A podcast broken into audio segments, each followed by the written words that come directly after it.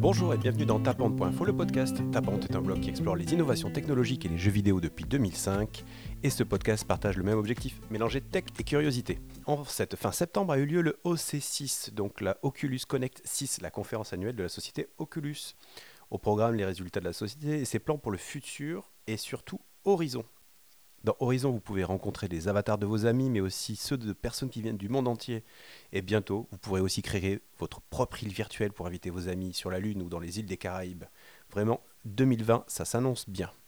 Comme dans nos livres de science-fiction préférés, nous allons pouvoir poser un casque sur nos têtes et quitter la grisaille de nos vies. Bon, on n'est pas encore dans Matrix, il faudra quand même de temps en temps sortir pour les choses basement matérielles. Les univers virtuels, c'est pas vraiment nouveau celui qui a connu le plus grand succès médiatique, c'est bien sûr Second Life. Et pour rien vous cacher, entre 2008 et 2010, j'ai eu la chance de travailler avec David Castera sur le sujet et d'explorer tout le potentiel des avatars. Horizon, c'est donc un univers virtuel, c'est même l'univers virtuel que Facebook va ouvrir en 2020. La particularité de Horizon, c'est qu'il s'agit d'un univers virtuel en réalité virtuelle. En effet, Facebook a racheté en 2014 la société Oculus pour 2 milliards de dollars. Et comme vous l'avez déjà compris, ou vous savez, Oculus est un fabricant de casques de réalité virtuelle. Pour ceux qui ont un petit doute quand je parle de VR, il s'agit ici de mettre un casque sur la tête qui va masquer votre vue et vous projeter à l'intérieur d'un espace en 3D. La VR, c'est un peu comme la téléportation, ça permet d'être ailleurs. Bien sûr, c'est encore très limité, mais avec les casques moyens et haut de gamme, il est possible de se déplacer dans cette pièce bien réelle et de, et de retranscrire ses mouvements dans votre espace virtuel. Dans Horizon, la première étape va être de créer votre avatar, à votre image ou pas. Ici, originalité, les avatars n'ont rien en sous la ceinture. Ils flottent au-dessus du sol, sans jambes, sans pieds. J'imagine que c'est pour éviter que des utilisateurs malveillants introduisent du sec dans ce monde édulcoré. On sait que Facebook n'est pas très à l'aise sur ce sujet. Une fois votre avatar créé, vous pouvez visiter Horizon. Les premières images montrent une ville futuriste avec de la verdure et des immeubles aux formes étranges. Nous avons aussi pu voir un espèce de jeu où l'on pilote des avions avec des amis dans un décor euh, digne euh, du Grand Canyon version cartoon. Graphiquement, c'est assez joli, mais je doute qu'il soit possible d'atteindre cette qualité d'image en VR. Nous verrons. La différence entre un univers virtuel et les jeux en réseau, c'est que dans un univers virtuel, on ne vient pas jouer, on vient chercher des relations sociales. Le jeu, le plaisir de la visite ou la découverte d'un nouveau décor est un prétexte à rencontrer des gens, la base des échanges est donc la voix, et la capacité du casque à analyser les visages du porteur pour les retranscrire à l'avatar est très intéressante. Quand vous souriez, votre avatar sourit. Détail vu de l'extérieur mais très important, la bouche de votre avatar bouge quand vous parlez, ce qui facilite euh, l'identification de la personne qui s'exprime à un moment donné. J'imagine qu'à ce stade vous vous demandez mais pourquoi des gens feraient ça? Tout simplement parce que la conversation que vous avez d'avatar à avatar n'est pas plus virtuelle qu'un coup de téléphone et que les univers virtuels, c'est quelque chose de très très ludique.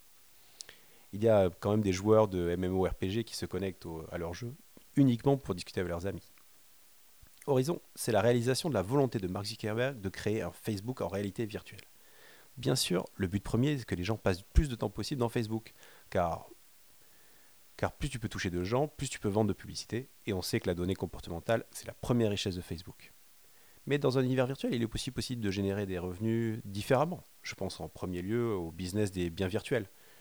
Très vite, j'imagine qu'il sera possible d'acheter des éléments cosmétiques pour son avatar, des vêtements par exemple. Sony dans Home sur PS3 proposait d'ailleurs d'acheter des vêtements ou même de la musique qu'on pouvait écouter dans son appartement virtuel avec ses amis.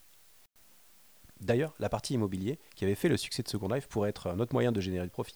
Les gens en paieront certainement pour une maison virtuelle, et bien sûr euh, du mobilier virtuel pour la décorer. Facebook a aussi annoncé qu'il serait possible de créer ses propres petits univers, et cela sans connaissance technique. La vidéo d'annonce montre des décors sur la Lune ou dans les îles des Caraïbes que j'évoquais en début. On ignore encore comment cela va fonctionner, mais si on le regarde le succès de Minecraft depuis 6-7 ans, on peut imaginer ce qu'une communauté motivée pourrait faire en réalité virtuelle. Je vous invite vraiment à regarder la vidéo du trailer que je vous mettrai en lien de description, elle est hallucinante, vraiment. Elle ressemble à une parodie, un truc naïf, enthousiaste, dégoulinant de gentillesse. On dirait un générique de dessin animé, mais la surface est tellement lisse qu'elle en devient angoissante. Pendant 1 minute 40, on assiste à une présentation par quelqu'un dont on ne verra jamais les yeux parce qu'elle porte un casque, mais qui interagit sur deux niveaux de réalité. Avec son mari, qui est dans la même pièce, et avec des gens dans l'univers virtuel. On y voit une amie à elle qui prend son petit déjeuner avec le casque, et un type qui serait en Nouvelle-Zélande. Quand j'évoquais avant le parallèle avec le téléphone, c'est aussi le, message subliminal que Facebook cherche à faire passer. Ne vous inquiétez pas, ce n'est pas un moyen de se couper du monde, mais bien au contraire de se rapprocher. Encore une fois, ça pourrait être une bande-annonce pour le prochain épisode de Black Mirror. Pour résumer un peu, Facebook avec Horizon cherche à concrétiser sa vision d'un réseau social virtuel, une version monde immersive de Facebook. Les moyens de monétiser ce genre d'univers, on vient de le voir, sont très nombreux. Mais il reste à Facebook de nous convaincre de plonger dedans. Je pense que 450 euros pour rejoindre ce monde sucré est un peu élevé. J'imagine qu'au lancement, on verra apparaître une offre sur l'Oculus Quest, le casque moyen de gamme, et sur peut-être une, nouvelle version de l'Oculus Go, le casque entrée de gamme, qui n'est pas encore assez performant pour accéder à Horizon. Comme vous l'avez compris, j'ai un regard très critique sur cette initiative de Facebook, mais en même temps la conviction que les univers virtuels font partie des outils de communication du futur, qu'ils sont un vrai moyen de connecter les gens. Alors, comme d'hab, je vous reparlerai du sujet le moment venu, probablement quand j'aurai été faire un tour là-bas. Merci d'avoir pris le temps d'écouter tapahonte.info, le podcast. N'hésitez pas à vous abonner, à partager, à mettre une note. Encore merci et à très bientôt.